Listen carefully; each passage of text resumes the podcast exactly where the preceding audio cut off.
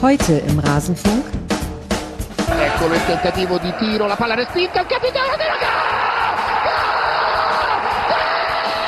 Allá va el portugués con pierna derecha, golpeo de Cristiano, qué golazo. ¡Gol! Avec Rabiot. Tête de Kylian Mbappé. Allez Allez, Kylian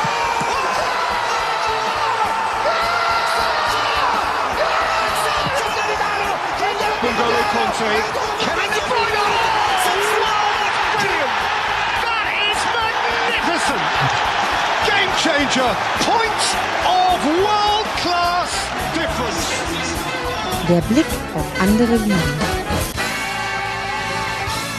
Jetzt nicht umschalten, ihr seid genau richtig, beziehungsweise warum sollte man bei einem Podcast umschalten? Das fängt ja schon mal ganz fantastisch an. Herzlich willkommen hier im Rasenfunk zur Ligatur. Hallo liebe Hörerinnen und Hörer und hallo liebe Zuschauerinnen und Zuschauer auf YouTube. Schön, dass ihr eingeschaltet habt. Wir wollen heute sprechen über die Serie A, die Premier League und La Liga. Die Liga A hat es leider nicht in die Ligatur geschafft. Das hat aber rein terminliche Gründe, hat nichts mit der Liga zu tun. Ich freue mich sehr, dass ich hier begrüßen kann zum einen Christian Bernhard. Hallo Christian. Halli, hallo, schönen guten Tag. Außerdem Alex Troika von unter anderem vivalaliga.de. Hallo Alex. Servus in die Runde. Und dann ist hier, wir haben ihn schon im September mal gehört, Hendrik Buchheister und wir können endlich sagen, nicht nur warum du deinem Namen alle Ehre gemacht hast, Hendrik, sondern auch warum du in der letzten Saison so selten in der Ligatur warst. Hallo Hendrik. Ja, hi, vielen Dank für die Einladung. Ja, Herr Buchheister, warum waren Sie denn so selten da in der Ligatur letzte Saison? Ja, habe ich, hab ich noch nie gehört, äh, den Wort tatsächlich. Ähm, ich habe einen Ruf zu verteidigen. ja, ja, genau. Äh, genau, ich habe ich hab ein Buch geschrieben, äh, was auch gerade erschienen ist, heißt We Call It a Klassiker. Genau, ja, vielen Dank für den, äh, für den Hinweis. Ähm, handelt von der Rivalität Deutschland-England. Ähm, ist gerade erschienen, gibt's überall, wo es Bücher gibt, beim Pieper Verlag, äh, online, natürlich auch bei der lokalen Buchhandlung und äh, macht sich sicher auch gut unter Weihnachtsbaum. Also für meine, ich, ich kann, ich kann, ich kann verraten, für meine Familie wird es dieses Jahr an Weihnachten keine Überraschung geben. Moment mal, die haben sich das nicht selber gekauft? ja, sehr schön. Also, we call it a Klassiker. Äh, sehr empfehlenswert. Ich habe schon mal kurz reingeblättert, aber ganz gelesen äh, leider noch nicht. Aber das werden wir ja vielleicht auch noch mal im Rasenfunk aufarbeiten können. Schön, äh, dass du auf jeden Fall mit dabei bist. Schön auch, dass ihr anderen da seid. Und schön, dass es dieses Format gibt. Warum gibt es dieses Format? Wegen Hörerinnen und Hörern wie euch, wie dich da draußen. Diejenigen nämlich von euch, die uns unterstützen finanziell, die machen auch so ein Format hier möglich. Rasenfunk.de slash supportersclub, da erfahrt ihr, wie man uns unterstützen kann. Und auf kiosk.rasenfunk.de könnt ihr neben das Buch von Hendrik dann noch andere Dinge legen vom Rasenfunk. Zum Beispiel eine Rasenfunktasse. Das wäre doch auch ein schönes Geschenk. kios.rasen.de. Und ich werde natürlich das Buch auch äh, verlinken, wobei ihr, glaube ich, schlau genug wärt, es auch selbst zu finden in den Buchhandlungen dieser Welt. Also, danke für euren Support und wir wollen mal reinblicken auf die verschiedenen Ligen. Wie gesagt, heute sind es in Anführungszeichen nur drei. Und jetzt muss ich mal überlegen, wir beginnen vielleicht mal in Spanien. Denn irgendwie habe ich das Gefühl, dass das eins der Premier League-Themen so ein bisschen ausufern äh, könnte. Deswegen beginnen wir mal schnell und knackig mit einer Sinnkrise, Alex. Wer oder was hat denn da eine Sinnkrise in La Liga? Ja, also ich habe es mal so betitelt, Sinnkrise. Ähm, der FC Barcelona kriselt ein bisschen. Das ist jetzt natürlich nicht bei denen so, dass sie jedes Spiel verlieren, aber sie gewinnen nicht genug Spiele und sie überzeugen bei ihren Siegen nicht, die teilweise ja Arbeitssiege sind, glückliche Siege. Und man hat sich natürlich mehr vorgestellt, nicht nur, weil man natürlich amtierender Meister ist in der Liga und da den Titel verteidigen möchte, sondern optimalerweise willst du ja eine Entwicklung sehen, den nächsten Schritt gehen. Ähm, aber es ist eher, hart gesagt, eine Entwicklung zurückzuerkennen, am besten äh, daran zu erkennen an der Abwehr, die ja letztes Jahr ein absolutes Bollwerk war, ja. war ja auf Rekordkurs. Der Stegen ständig die Null gehalten, ne, mit, ich glaube, neun äh, zu Null Rekord eingestellt, aufgestellt. Und mittlerweile ist, und ansonsten haben sie aber nicht so überzeugt spielerisch, viele 1 zu 0 Siege. Und mittlerweile, und deswegen Stichwort Zurückentwicklung, hält nicht mal mehr die Defensive und dann schießt die Offensive nicht genug Tore und dann gibt's statt 1 zu 0 Siegen oder 2 zu 1 Siegen oder 2 zu 0 Siegen eher mal hier und da ein Remis oder sogar Niederlagen. Und jetzt sind sie so nur Vierter in La Liga. Das ist nicht den Ansprüchen genügend. Viele ähm, Remis gegen kleinere Mannschaften, gegen Rayo, Granada, Mallorca zum Beispiel. Sie geraten oft in Rückstand. Bei Schachtja Donetsk in der Champions League haben sie ja sogar verloren. Hm. Und deswegen ist man ja sehr, sehr unzufrieden beim FC Barcelona. Oder generell ähm, herrscht jetzt nicht so die Euphorie, die man ja eigentlich erwarten sollte in der Xavi-Ära als amtierender Meister den nächsten Schritt machen. Nee, es ist eher irgendwie eine Stagnation oder eine Regression sogar ein bisschen. Jetzt ist es ja aber bei solchen Teams wie Barca auch so, dass eben schon ein knapper 1 zu 0 Sieg reicht, dass äh, die Alarmglocken angehen und oi, oi, oi, oi, wie schlimm ist es das hier? Also, äh, wie würdest du denn das jetzt bewerten? Wie viel ernsthafter Sinn steckt denn in dieser Krise? Ja, du hast es äh, schön angesprochen. Normalerweise reichen ja selbst ähm, ja unschöne 1 zu 0 Siege nur dann aus, wenn du dann wirklich äh, ja reihenweise gewinnst, Titel gewinnst und dann der Zweck heiligt die Mittel, ne? Das klappt ja bei Barca nicht so, oder passt nicht so, sondern man will ja wirklich auch immer dominanten, schönen Fußball sehen.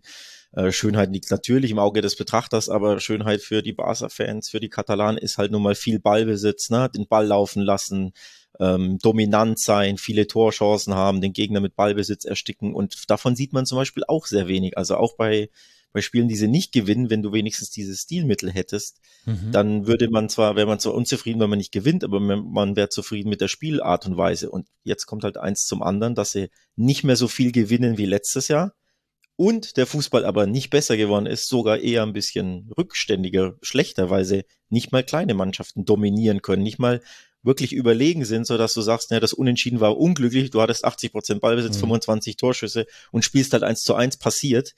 Nee, auch das ist nicht der Fall. Sie sind wirklich teilweise gleichwertig und das ist sehr, sehr negativ gegen Granada, Rayo, Mallorca.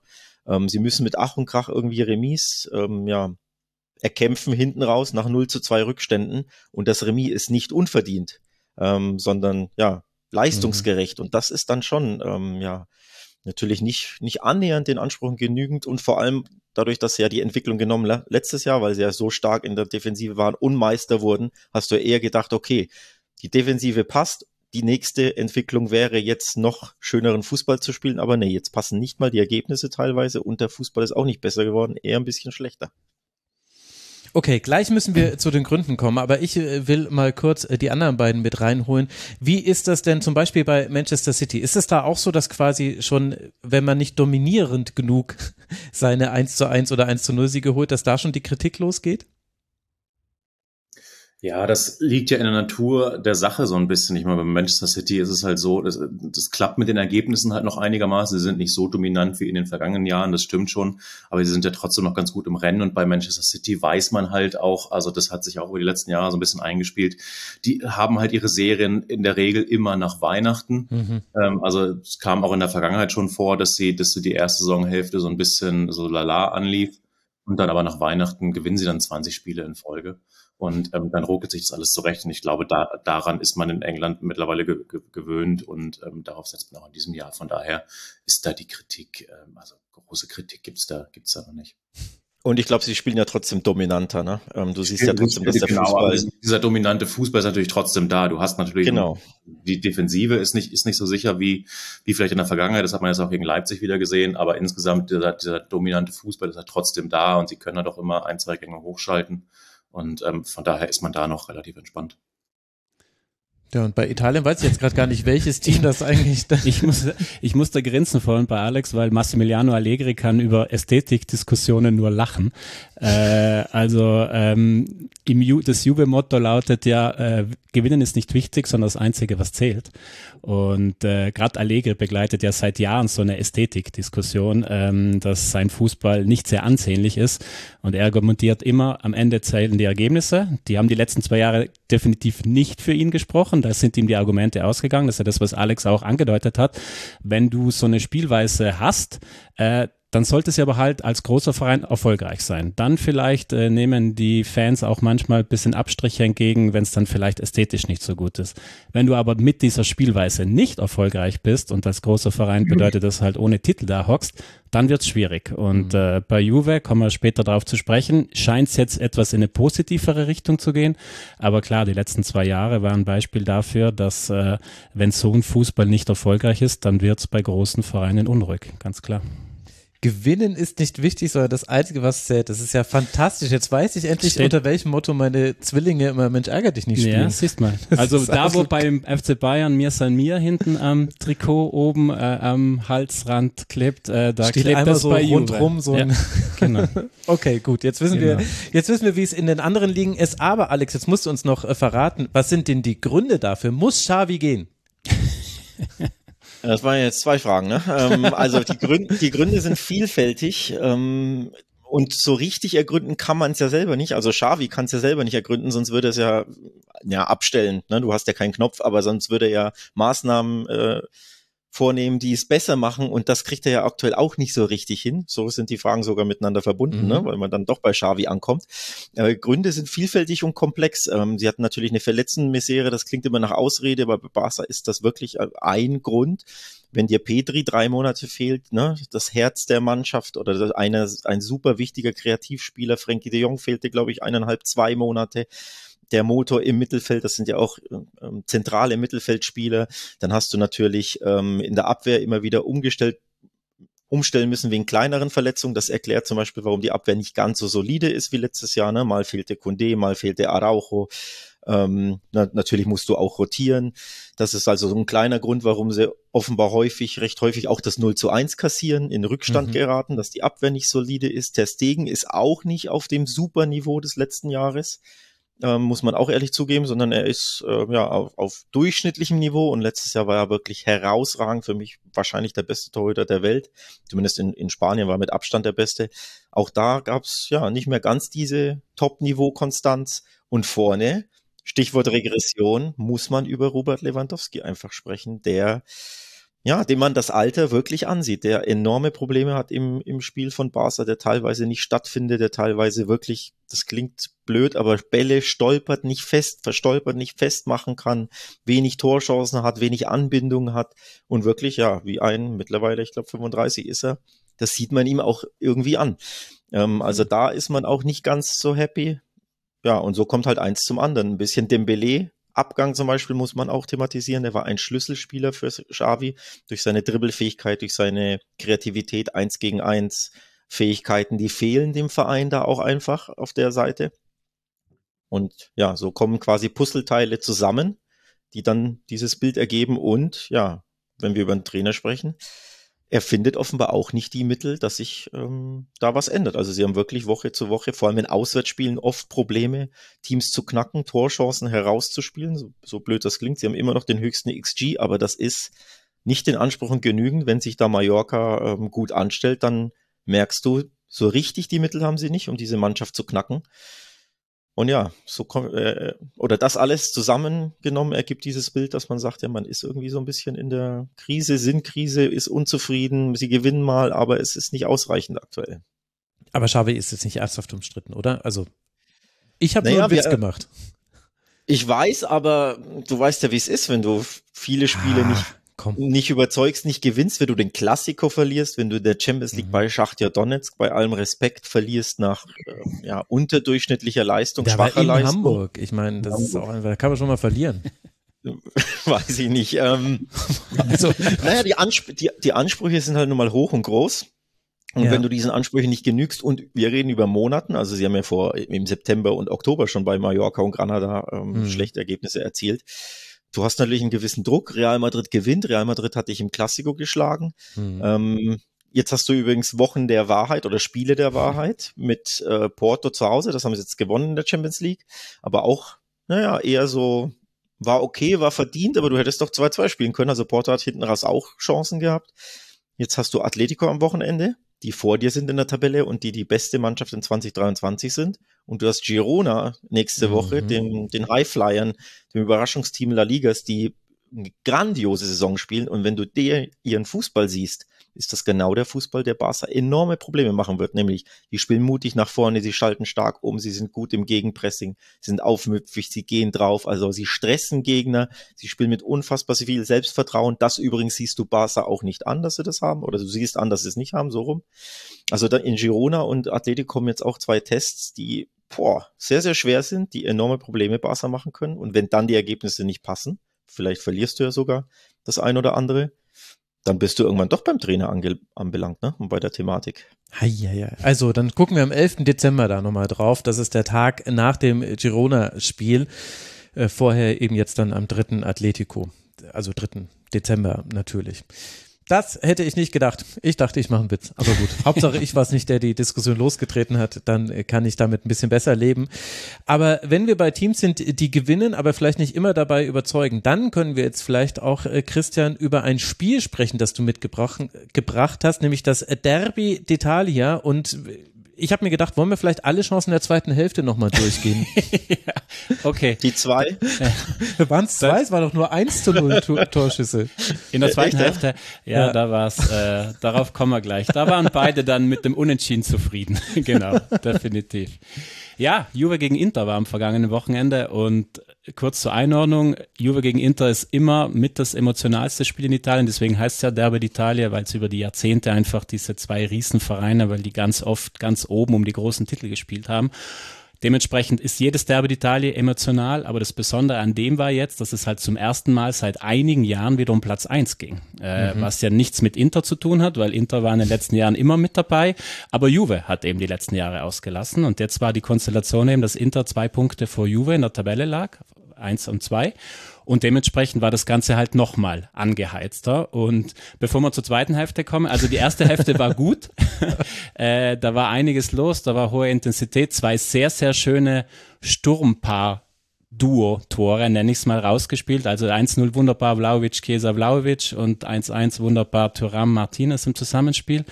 Ähm, und das Besondere daran, deswegen hatte ich vorhin auch schon mal Juve angerissen, die Frage war ja, Juve kommt eben aus so einer Situation raus, die hatten in den sieben Spielen davor nur ein einziges Gegentor kassiert, mhm. also Allegri hat wieder komplett auf seinen Pragmatismus pur Fußball umgestellt, äh, so gut wie nichts zulassen, nichts kassieren und dann reicht halt auch eins oder manchmal zwei quasi, um die Dinger zu gewinnen.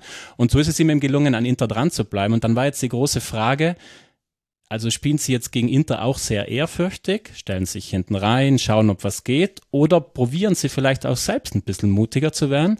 Und ich muss sagen, die erste Hälfte hat mich positiv überrascht aus Juves Sicht, denn da waren solche Elemente dabei. Also du hattest das Gefühl, es ist ein Spiel auf Augenhöhe. Äh, das Juve, das nicht sozusagen wie das Kaninchen vor der Schlange, oh mein Gott, schauen wir, dass wir da irgendwie rauskommen mit dem Unentschieden oder vielleicht gelingt uns ja ein Konter, sondern es war mehr Ballbesitz Inter, ja, aber das hat Juve kontrolliert, sehr gut verteidigt. Also wenn Juve formiert gestanden ist in seinem 3-5-2 oder 5-3-2 tief, dann gab es eigentlich für Inter kaum Durchkommen, was schon eine Nachricht ist, weil Inter eben in dieser Saison einfach State of the Art in der Serie A ist. Also auch mhm. offensiv die torgefährlichste Mannschaft, die meisten Großchancen herausgespielt, die beste Chancenverwertung. Also Inter ist das Maß der Dinge. Und du hast gemerkt, dass selbst so eine Inter-Mannschaft, die echt einige offensive Varianten hat, dann an dem Juve-Block auch sozusagen oft zerschellt ist und äh, bezeichnet dafür auch das 1-1 der Ausgleich fällt, als Juve aufgerückt ist. Also als mhm. Inter mal Platz hatte und dann ist Thuram einfach im Moment also wenn der Raum vor sich hat, dann ist das ist beeindruckend. Dann war es eben auch so ein Umschaltmoment, der das 1-1 für Inter dann relativ schnell nach dem 0-1 sozusagen gesorgt hat. Und also das habe ich als sehr positiv von Juve wahrgenommen, dass sie eben mitspielen und wirklich du das Gefühl hast, okay, hier kann es in beide Richtungen gehen. Zweite Hälfte war dann wirklich, da hat man wirklich relativ schnell gemerkt, die wollten kein zu großes Risiko gehen.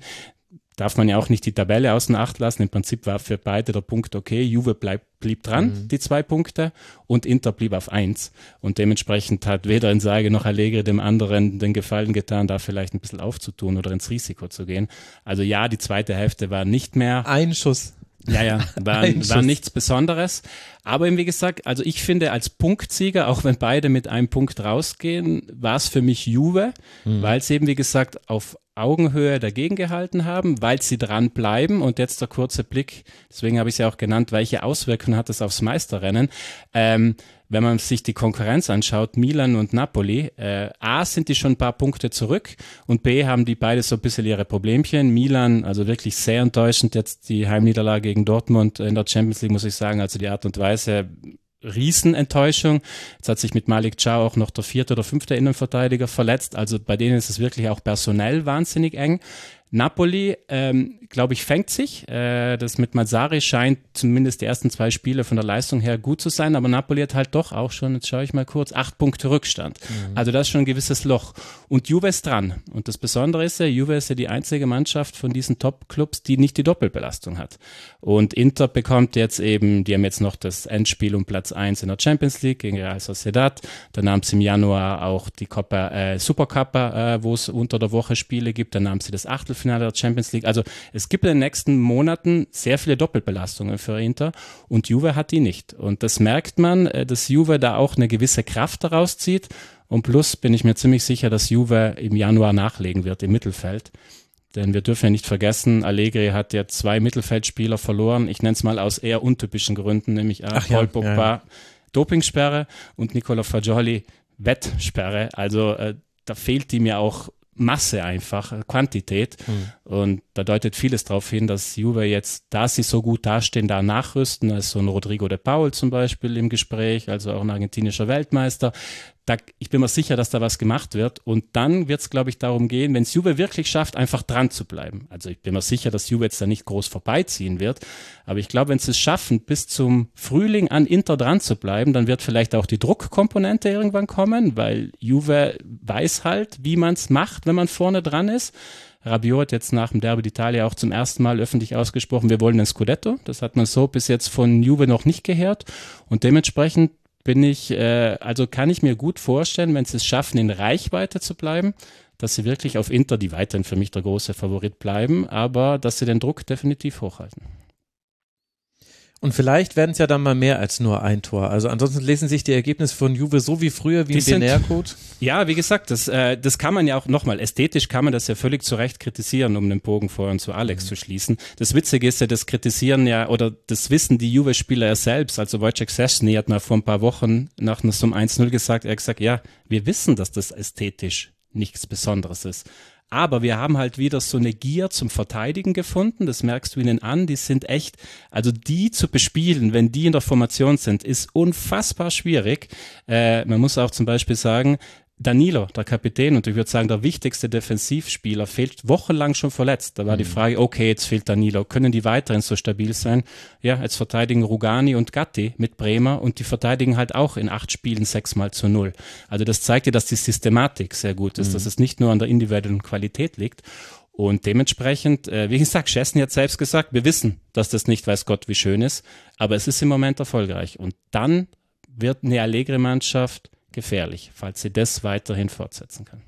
Und Kostic auch gute Rolle bei Juve? Kostic war zuletzt äh, offensiv sehr wichtig, weil wirklich über links dann wieder mehr ging, mhm. hat zuletzt auch einige Tore vorbereitet. Jetzt im Derby d'Italia war er wie gesagt, waren gerade die Außenbahnen, das war sehr spannend. Du hast angemerkt, beide Seiten hatten riesen Respekt von den jeweiligen anderen Außenbahnen, weil sie ja zwei große Trümpfe sind. Und da waren beide erstmal defensive First. Also Kostic war auch sehr tief gebunden, mhm. hat aber dafür gesagt, dass Dumfries nicht viel gemacht hat. Auf der anderen Seite hat Di Marco auch nicht viel machen können, weil Cambiaso da gut verteidigt hat. Aber Kostic, ja, ist ein Faktor, dass eben, wenn es dann diese Umschaltmomente gibt und letzter Satz dazu, da müssen wir jetzt logisch Chiesa nennen, weil Chiesa, das hat man vielleicht auch in der Nationalmannschaft gesehen, ist wirklich auf dem Weg zurück, der alte Chiesa zu werden. Das ist ein absoluter Unterschiedsspieler. Und dann ist Chiesa plus Kostic über links, weil Chiesa spielt schon schon mehr eine zweite Spitze in dieser Saison, aber kommt auch immer wieder gerne über links, weil das ja sein mhm. Lieblingshabitat ist. Und da ist dann Kostic und Kesa zusammen, die sich da auch ein bisschen, der eine geht manchmal in die Halbspur, der andere macht Raum für den anderen.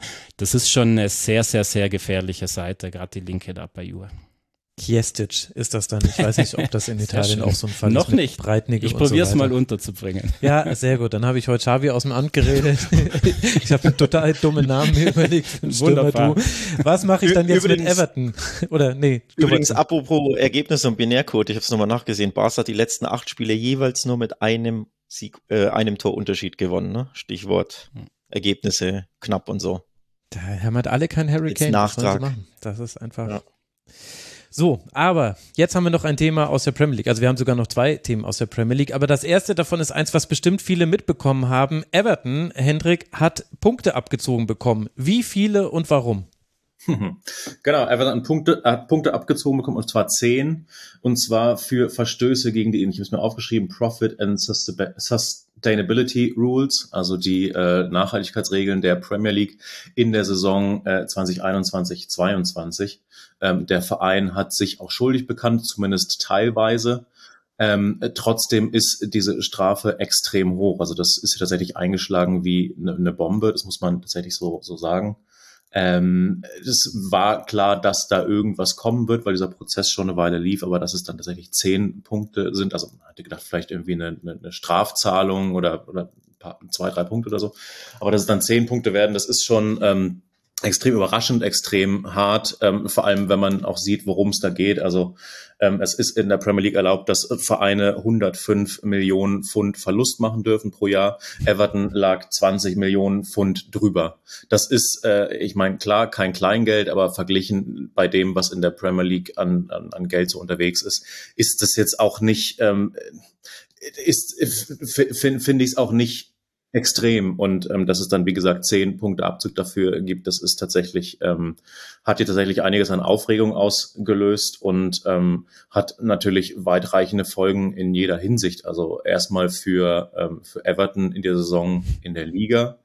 Everton ist ja seit seit Jahren schon äh, kämpft seit Jahren gegen den Abstieg, mhm. obwohl man sich ja eigentlich als ähm, großer großer englischer Traditionsclub sieht, äh, statt Rivale des FC Liverpool natürlich äh, man eigentlich immer wieder Richtung, Richtung Europa wollte und der auch extrem ambitioniert Geld ausgegeben hat, ja auch gerade ein neues Stadion baut.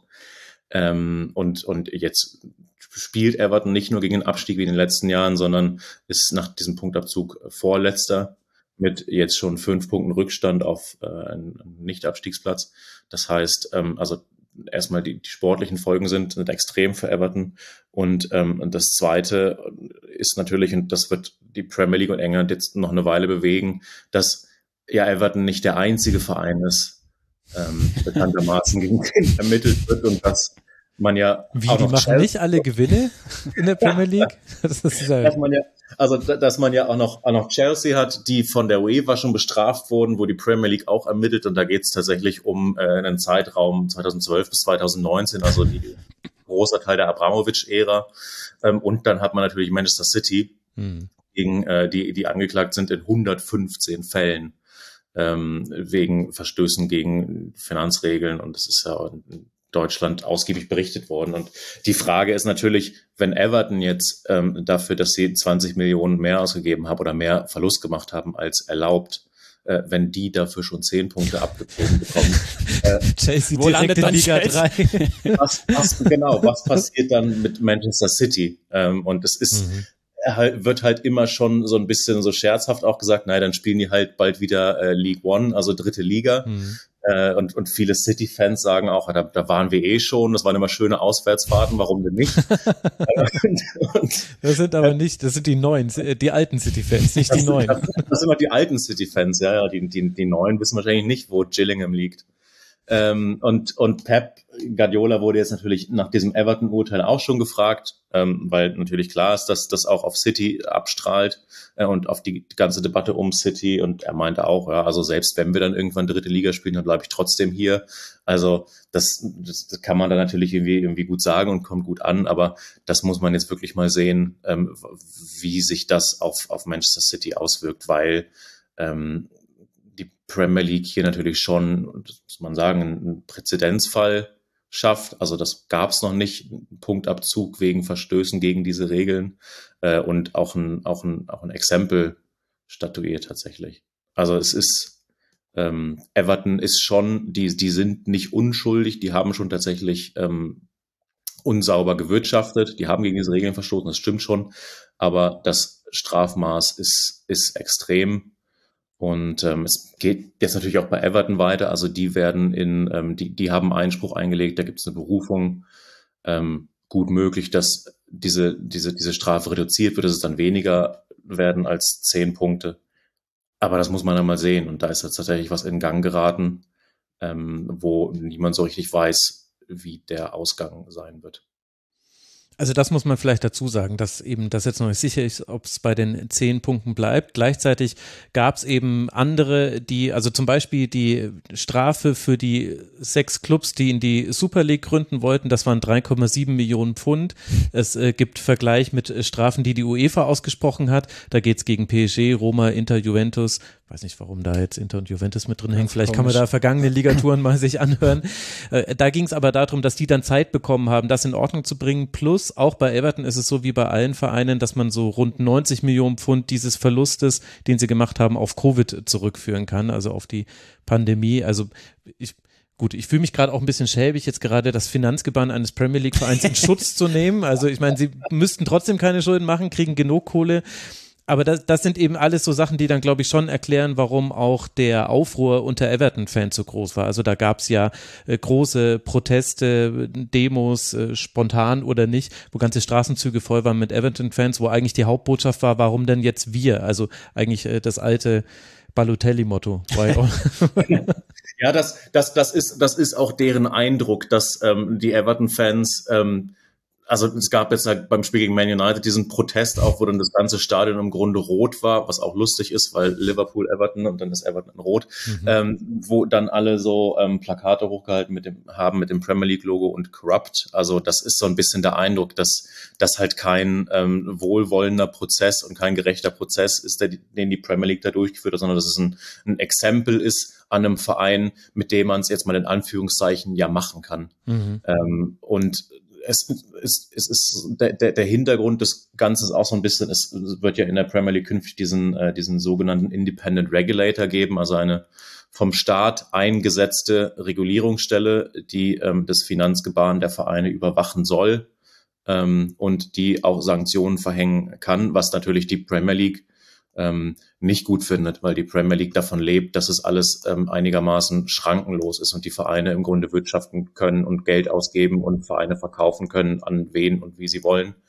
Ähm, und äh, diese, diese Strafe gegen Everton wird jetzt auch als Zeichen gedeutet der Premier League, dass man sieht, wir können uns auch selbst regulieren. Wir brauchen ah. niemanden, der von außen drauf schaut, sondern interessanter Kontext, können, ja genau, wir, wir können auch selbst, wenn wir wollen. Und das trägt natürlich dazu bei, nochmal zu diesem Ungerechtsempfinden ähm, der, der Everton-Fans, dass man dort glaubt, ähm, das ist gerade irgendwie ein günstiger Zeitpunkt, von, dass die Premier League mal zeigen kann, ähm, dass sie, dass sie den Laden im Griff haben. Ähm, jetzt mal salopp formuliert. Und ähm, es gibt auch also verschiedene, verschiedene Prominente mit Everton-Bezug setzen sich für den Verein ein. Also ganz interessant zum Beispiel der Bürgermeister von Manchester, der aber aus Liverpool kommt und Everton-Fan ist, hat einen Brief geschrieben, hat gesagt, hat er als Privatmann geschrieben und als Everton ähm, jetzt nicht als Bürgermeister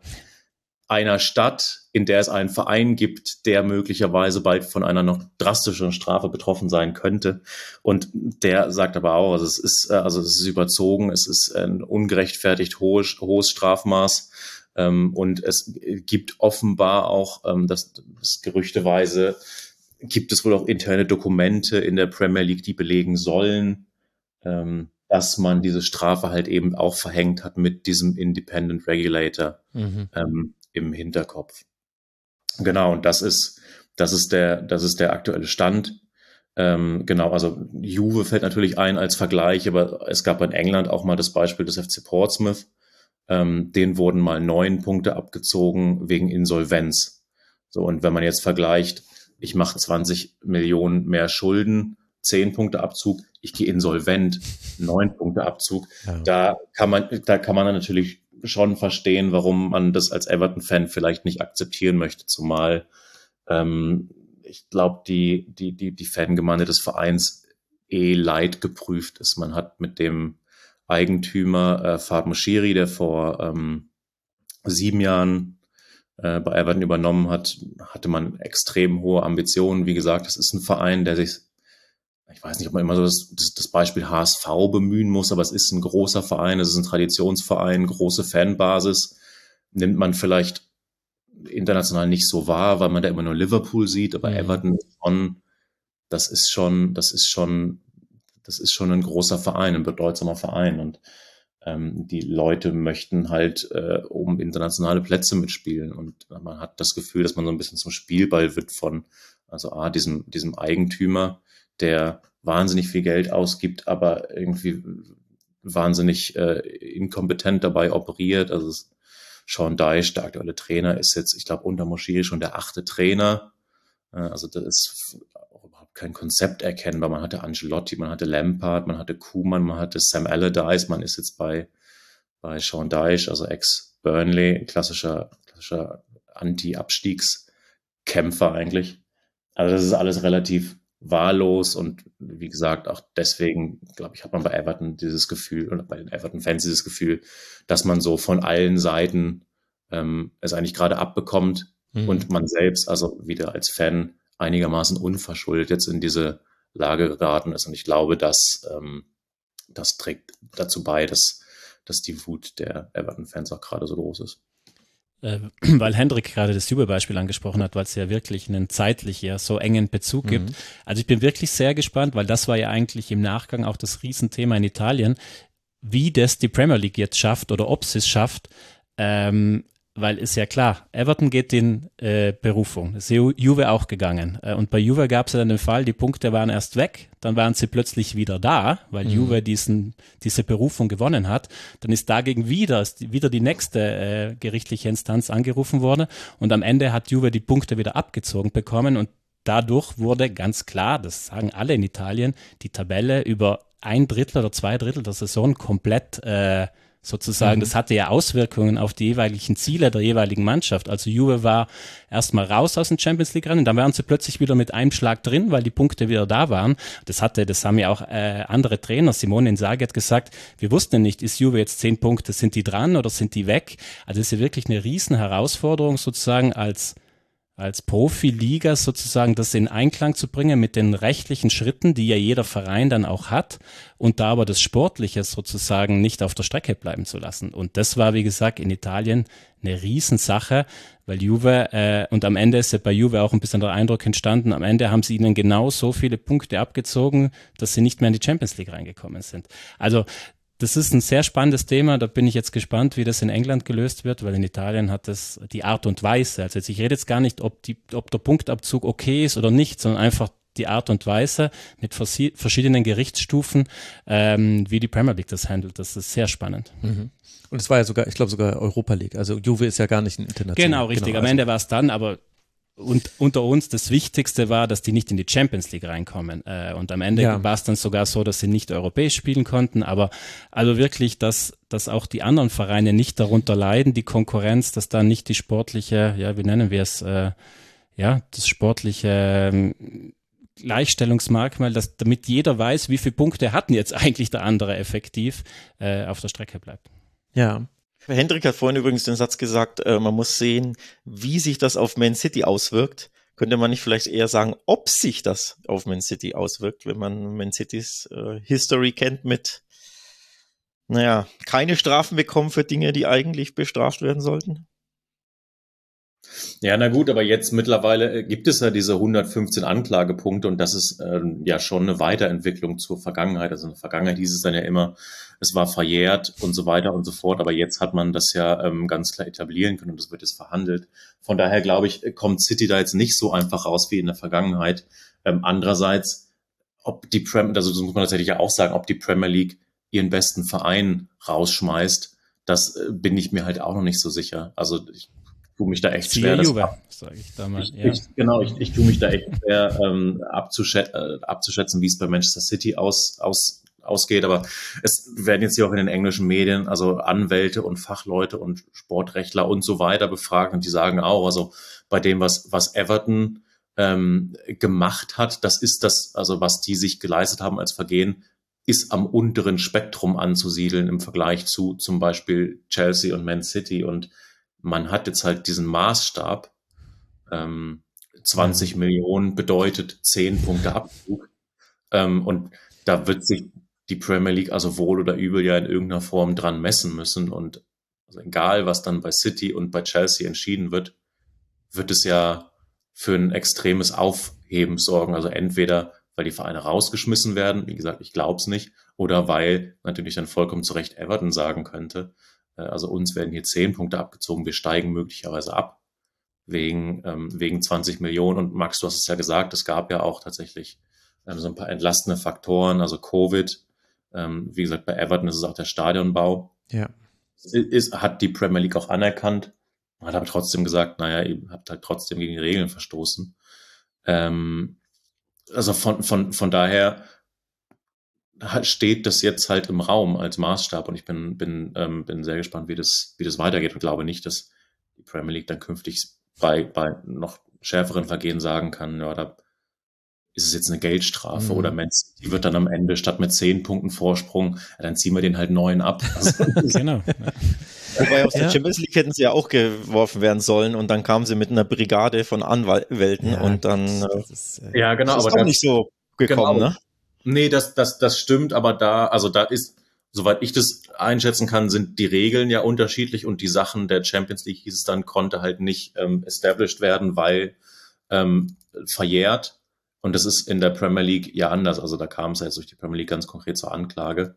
Ähm, von daher liegt der Fall schon anders. Ja, und was man aber noch dazu sagen muss, ist, äh, selbst wenn jetzt die Premier League wegen eines staatlichen Regulators, der mit reinkommen soll, oder warum auch immer jetzt immer so streng sein würde, dann ist es natürlich trotzdem eine Verschärfung des Wettbewerbs zu Ungunsten von Teams, die nicht von irgendwelchen Staaten unterstützt werden. Also im ersten Moment denkt man sich dann, oh, jetzt wird vielleicht auch Manchester City bestraft, ja, werden sie vielleicht auch.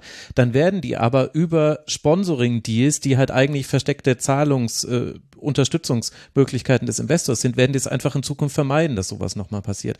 Und das ist ja quasi nochmal ein weiterer Hintergrund bei Everton. Das ist eben nicht möglich, weil da haben sie ja, Hendrik, auch ihre Probleme. Also äh, es wird nach einem neuen Investor gesucht, Triple Seven steht dann in den Startlöchern, möchte sich vielleicht Everton holen.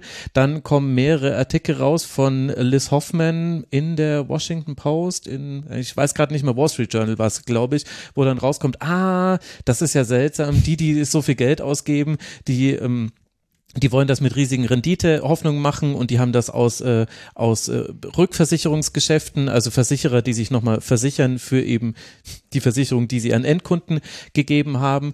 Äh, und äh, all das äh, kommt da ja noch mit rein. Also Everton hat einfach nicht diesen Staat oder Investor im Hintergrund, der zur Not irgendwie über irgendwelche Kanäle Geld rüberschieben könnte, um eben so einen äh, Corona-Pandemie-Verlust zum Beispiel auszugleichen. Und das ist aber ja nochmal Teil der Hintergrundgeschichte, die zu Everton noch dazu kommt, dieses ganze Investorenthema. Ja, absolut. Und das betrifft natürlich auch die Frage, was dann dieser Independent Regulator halt, welche Befugnisse der hat, mhm. was der machen kann und was der nicht machen kann. Und das geht, also Teil dessen, was, was halt künftig möglich sein kann, ist, dass dieser Owners and Directors Test ähm, verschärft werden soll also die Frage Nachdem man in Saudi-Arabien reingelassen hat, kann man es jetzt endlich ein, verschärfen, ja? Wer, genau. Nein, wer, wer ein Verein nehmen darf. Und da ist aber auch künftig wird es nicht drum gehen, wie ist da möglicherweise die Menschenrechtslage in dem Land, wo der Investor herkommt oder der konkret mit dem Staat äh, ja zusammenhängt, sondern da geht es dann auch vor allem um die Frage, haben die das Geld, um einen Premier League-Verein finanzieren zu können? Also der ähm, Verkauf von Newcastle an den PEF der wäre auch mit diesem Independent Regulator durchgegangen. Ganz einfach, weil ähm, die britische Regierung auch Geschäfte mit Saudi-Arabien macht. Äh, die Premier League möchte das Geld und es ähm, sieht da keinen Grund, da einzuschreiten. Und das wäre ähm, auch, auch künftig so. Und das ist ähm, in diesem ganzen, ich finde die Idee auch gut, dass man eine, eine unabhängige Behörde hat, die da drauf schaut und die diese Exzesse verhindert, vor allem auch in der in, in den Ligen drunter, mhm. die sich zum Teil halt finanziell, wo sich die Vereine finanziell halt zum Teil so extrem übernehmen, ähm, weil sie an die ähm, TV-Einnahmen der Premier League wollen, ähm, dass, dass, dass, dass man da im Zweifel einlenken kann, um zu verhindern, dass Vereine kaputt gehen. Ähm, wie man zum Beispiel bei Bolton Wanderers gesehen hat oder, oder ein bisschen weiter drunter FC Bury. Also das ist immer so das Beispiel, mhm. was dann ja angeführt wird, dass man halt verhindern will, dass Vereine ähm, sich von, von Eigentümern ähm, im Grunde vor die Wand gefahren werden. Ähm, aber die Idee dieses Regulators ist nicht zu verhindern, dass Saudi-Arabien oder die Emirate oder im Zweifel Katar in der Premier League einsteigt. Also das wird auch weiterhin möglich sein. Na, da atmen wir doch erleichtert auf. Äh, ich werde zwei Links in die Shownotes packen, die ich euch beide sehr empfehle, liebe Hörerinnen und Hörer. Zum einen haben wir genau zum FC Barry und zu den Worten Wanderers, wie Karl-Heinz Rummenigge immer so schön gesagt hat, äh, haben wir mal ein, damals noch hieß es Kurzpass, äh, verfasst. Jetzt ist es im Ligatur-Feed, werde ich verlinken. Und das zweite war, ähm, weil das äh, konnte ich jetzt nur anreißen mit Triple Seven, äh, da hören ja alle Hertha-Fans vor allem auf. Moment, was ist denn da los? Äh, ich habe schon in der letzten Bundesliga der Männer-Sendung empfohlen. Da gibt es einen Double Pivot Podcast äh, mit Liz Hoffmann eben, die das nochmal aufarbeitet, was sie da raus recherchiert hat. Auch das werde ich euch nochmal verlinken. Empfehle ich euch beides sehr. So, jetzt haben wir die Herausforderung, dass wir vielleicht ein bisschen schneller durch die verbleibenden Themen durchrattern. Ich weiß nicht, wie, wie lang eure Zeit heute noch ist. Wir springen nochmal zurück nach Spanien. Und Alex, da warst du doch derjenige, der uns damals den Trainerwechsel von Sevilla noch beschrieben hat. Hast uns äh, damals noch gesagt, am 12. Oktober war das der Fall, hast du uns gesagt, okay, wer da jetzt kommt und was jetzt zu erwarten ist. Und jetzt können wir anscheinend schon feststellen, hm, das lief irgendwie nicht so richtig. Ist das wirklich so? Nee. Ja, der Trainerwechsel ist verpufft, also von daher macht es ja wieder Sinn, dass just ich darüber spreche. Offenbar hatte ich gar nicht auf dem Schirm, dass ich damals auch das Thema angerissen hatte. Ähm, ja, sie haben völlig überraschend damals, also wirklich überraschend, José Luis äh, Mendilibar ähm, entlassen, den den Veteran, der ja völlig überraschend, also eigentlich ja als Retter kam im, im mhm. Frühjahr. Mhm ähm, nach einer fürchterlichen Grottensaison ne, mit Abstiegsampf sollte sie einfach nur ähm, ja, stabilisieren und vor dem Abstieg im Endeffekt retten, hat er ja dann geschafft und nebenbei die Europa League gewonnen. Sein erster Titel überhaupt, also eine sensationell, sensationelles Achievement, weil man ja damit überhaupt nicht rechnen konnte, wobei Sevilla und Europa League, irgendwo kannst du ja doch damit rechnen, wenn sie da mal sind. Aber nee, er hat also einen grandiosen Job gemacht und overachieved. Ja, aber in dieser Saison gab's offenbar aus Vereinssicht nicht diese Weiterentwicklung oder nicht diese, ähm, ja, diesen Gang nach oben in die alten Gefilde, nämlich in die Europa-Gefilde, sondern sie waren wieder im Mittelfeld der Tabelle, gewannen mal, wieder mal unentschieden, wieder mal ein Sieg, dann wieder viele Unentschieden und plötzlich haben sie Mendelibar entlassen und das kam sehr, sehr überraschend. Und jetzt im Nachhinein musst du sagen, das war ein ja, riesengroßer Fehler, dass sie ihn da entlassen haben. Denn äh, Diego Alonso, der Nachfolger, der noch nie in Europa gecoacht mhm. hat, nur in Südamerika, der, ja, stellt sich etwas weniger gut an als Mendilibar, um es mal ähm, wohlwollend zu formulieren. Ein einziger Sieg in neun Spielen gelang ihm und das war im Pokal gegen einen Viertligisten. Ansonsten, ja, läuft's nicht so gut. Neun Spiele, ein Sieg, vier Unentschieden, vier Niederlagen. Also da hat man sich mehr erhofft. Das klappt gar nicht. Hm. Punkteschnitt von Alonso übrigens 0,78. Punkteschnitt von das ist nicht so toll, ne? ähm, der Punkteschnitt von Mendilibar vorher übrigens 1,47. Also eigentlich doppelt so hoch. Mhm.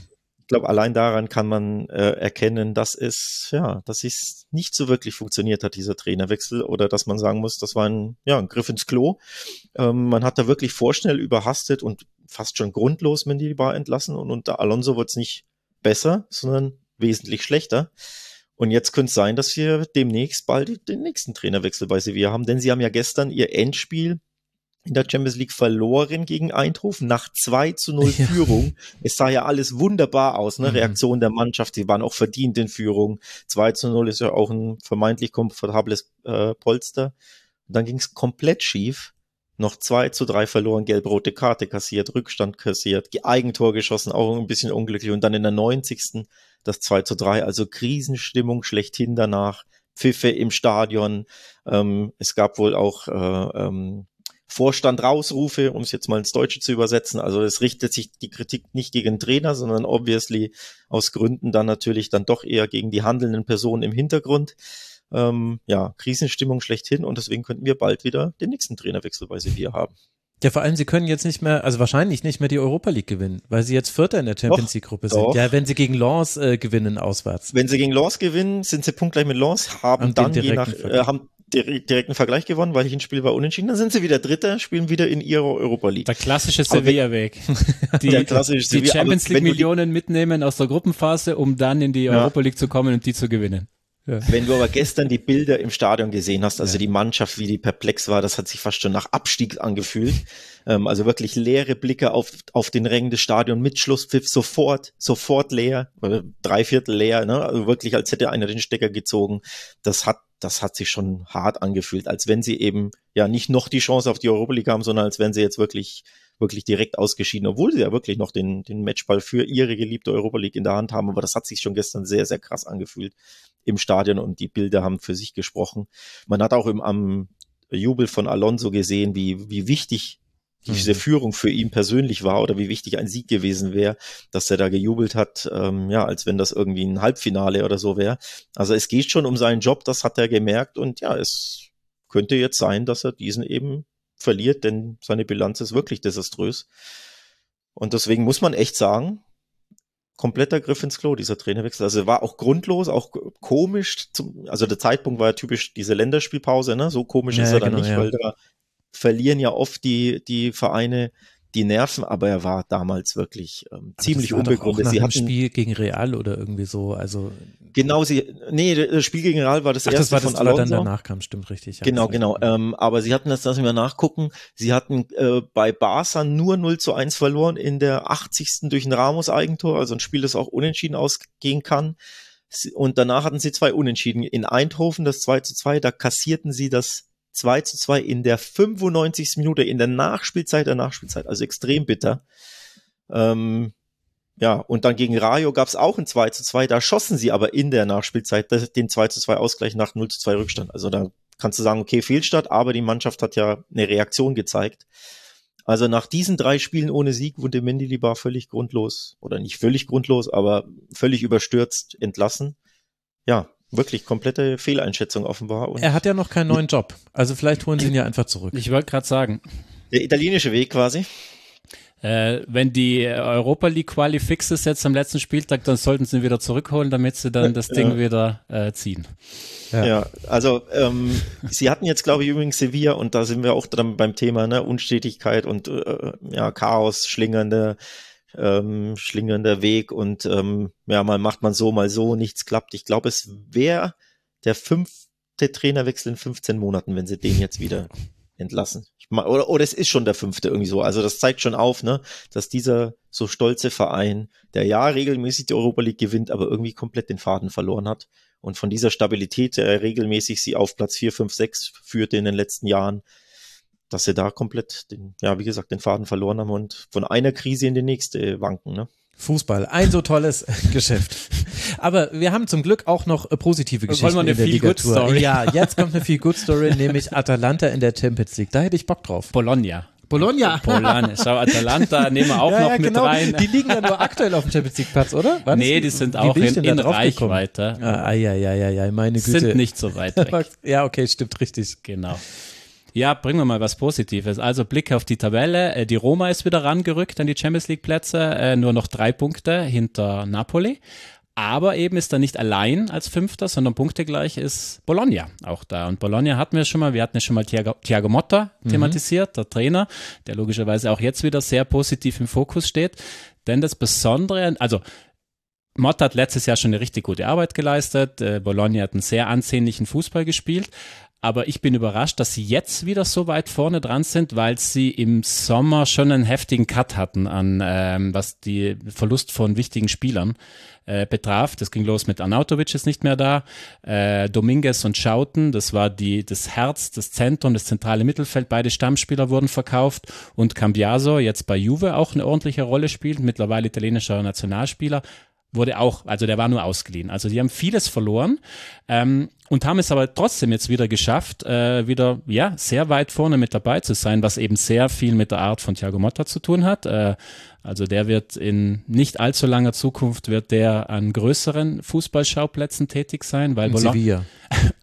wer weiß, äh, ähm, weil er weiterhin einen sehr ansehnlichen Fußball spielen lässt. Das ist ein sehr flüssiger Fußball, sehr viel Bewegung. Also Bologna als Gegner zu lesen, ist sehr schwierig. So die Grundformation ist ein 4-2-3-1, aber eigentlich ab Mittelfeld nach vorne bewegen da sich alle in sehr vielen Rochaden, sind schwer greifbar, die Außenverteidiger schieben mit an. Äh, Relationismus oder wie? Also so wie ist? Thiago, Thiago Motta oder wie meinst du? Äh, nee, es ist wirklich ein sehr ähm, ja, fluid, glaube ich, ist ja mittlerweile so ein Wort, was mhm. sehr gerne äh, benutzt wird. Und das passt wirklich, weil du die im wahrsten Sinne des Wortes schwer greifst Und dann gibt's halt so ein paar Spieler, und jetzt kommt vielleicht, äh, erinnert sich der eine oder andere Bundesliga oder FC Bayern äh, Beobachter auch, Joshua Zirkzee ähm, ist seit Arnautovic sozusagen im Sommer verkauft wurde, der klare Nummer eins Stürmer und macht es richtig, richtig gut. Hat schon fünfmal getroffen, mhm. hat dazu noch fünf Großchancen vorbereitet. Das zeigt eben, er ist so ein bisschen so eine neuneinhalb wird er in Italien bezeichnet, als ein sehr spielstarker Mittelstürmer, äh, der gut die Bälle festmacht und der auch technisch, aber wirklich eben in dieses fluide Spiel wunderbar mit reinpasst, in diese vielen Positionswechsel.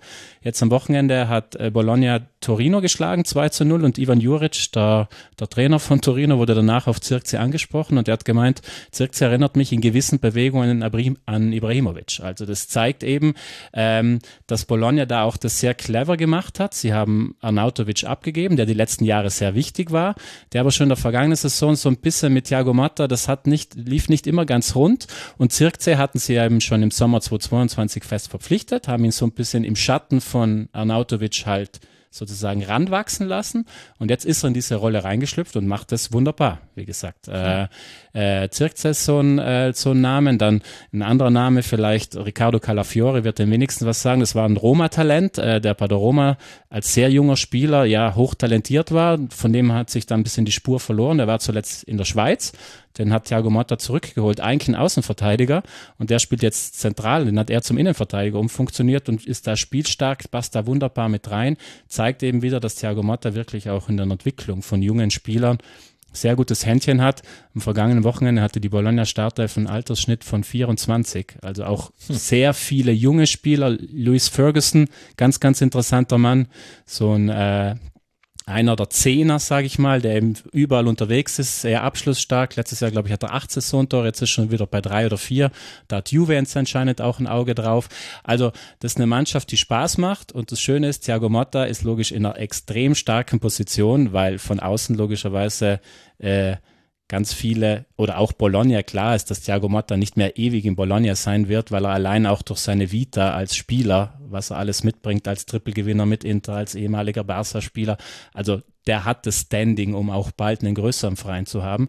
Und Thiago Motta hat jetzt mal den Nebensatz fallen lassen, wenn ihr mir im Winter Leistungsträger verkauft, dann höre ich auf. Also es zeigt, es zeigt eben auch, dass er in einer sehr starken Position ist und dass Bologna logischerweise jetzt auch einen Teufel tun wird, dieses, sage ich mal, so gut funktionierende Mannschaft jetzt wahrscheinlich im Winter dann auch erstmal sich äh, sozusagen nehmen zu lassen. Dementsprechend äh, weiterhin Auge drauf halten. Bologna ist zum Beispiel auch bisher, hat schon gegen Juve und gegen Inter gespielt, beides mal auswärts, beide Spiele nicht verloren. Zweimal unentschieden gespielt und gegen Juve gab es als letzten Punkt dazu eine schöne Geschichte. Da haben sie 1-0 geführt und dann gab es eigentlich einen Elfmeter, der ganz klar ein Elfmeter war, den sie nicht bekommen. Und Juve macht danach noch das 1-1. Und nach dem Spiel hat es eine wunderbare Interviewszene gegeben. Thiago Motta wurde halt auf die Szene angesprochen. Und seine Antwort war, er stand da und hat 20 Sekunden lang gar nichts gesagt. Dann hat der Interviewer irgendwann verstanden, okay, ich verstehe, das ist ihre Reaktion drauf und hat das so gemeint, wollen vielleicht, wollen wir über andere Dinge sprechen? Und Thiago Motta, sehr gerne. Und dann haben sie halt wieder ganz normal weitergeredet. Also ist ein Mann auch, der Charisma hat ähm, und ja, der mit Bologna weiterhin einen sehr, sehr ansehnlichen Fußball spielen lässt. Erst zweimal hat Bologna verloren. Nur Juve und Inter haben seltener verloren, ja. nämlich einmal. Ne, sehr, genau, letzter Punkt, sehr starke Defensive. Er hat hinter Inter und Juve die stärkste Defensive, aber nicht eben, weil sie tief stehen oder so, mhm. sondern weil sie aktiv verteidigen, hohe Ballgewinne, gehen früh ins Gegenpressing, äh, machen viel mit Ball sind eben manchmal, lassen ein paar Chancen auch noch liegen. Also die könnten eigentlich auch noch sozusagen, wenn sie nochmal effektiver werden, äh, können sie nochmal was draufpacken, aber schöne Geschichte und wie gesagt, Thiago Motta schon mal merken, der wird in nicht allzu langer Zeit ja, woanders das, auftauchen. Das hatten wir ja damals schon ja. äh, thematisiert, als Bologna hier zuletzt in der Ligatur Thema war. Dann weiß ich jetzt gar nicht, Hendrik, was wir in der Premier League jetzt gerade noch behandeln, denn da gab es gestern, also das hat niemand außer uns mitbekommen, aber wir haben mitbekommen, dass es ein Battle gab zwischen Aston Villa und Manchester United. Wer hat gewonnen? naja, Manchester United hat ja noch alle Chancen, äh, in, der, in der Champions League zu bleiben. Alle Äh, Chancen, und, wirklich. Und, und im Endeffekt, ich meine, bei United, man erzählt ja seit Jahren das Gleiche eigentlich. Von daher würde ich jetzt gerne noch ein bisschen was zu Aston Villa sagen. ja, sehr gern. die tatsächlich ähm, also das Überraschungsteam der Premier League im Moment sind, auch mit einem alten Bekannten. Also der FC Sevilla wurde ja angesprochen mit Una Emery, äh, Trainer bei Aston Villa seit jetzt etwas mehr als einem Jahr. Äh, ist, Steven Gerrard nachgefolgt. Ähm, die Villa-Fans waren, glaube ich, als Emery kam, so ein bisschen ähm, nicht so wahnsinnig begeistert. Ähm, weil man ihn hier in England natürlich vor allem in seiner Zeit beim FC Arsenal in Verbindung bringt, wo er, er eine etwas ungünstige Figur gemacht hat.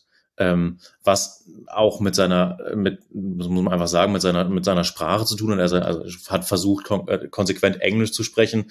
Das war halt nicht immer perfekt. Das wurde ihm dann hier in England äh, immer nachteilig ausgelegt. Da wurde so ein bisschen zu so einer, so einer, so einer Witzfigur erklärt. Ähm, und, und das bei den Engländern, die ja nun außer ihrer eigenen Sprache wirklich überhaupt keine anderen Sprachen sprechen. Also das war, das war nicht fair und insgesamt muss man aber auch sagen, dass dieses Engagement bei Arsenal, ähm, das lief halt nicht glücklich für Emery. Nachfolger von Arsene Wenger zu werden, direkter Nachfolger, ist Ja. vielleicht dann einfach auch für, also das hat man ja bei Arsenal gesehen, wie lange die gebraucht haben, um jetzt unter Arteta so einigermaßen wieder in die Spur zu finden, ist einfach auch äh, wahrscheinlich einer der schwersten Jobs im Weltfußball.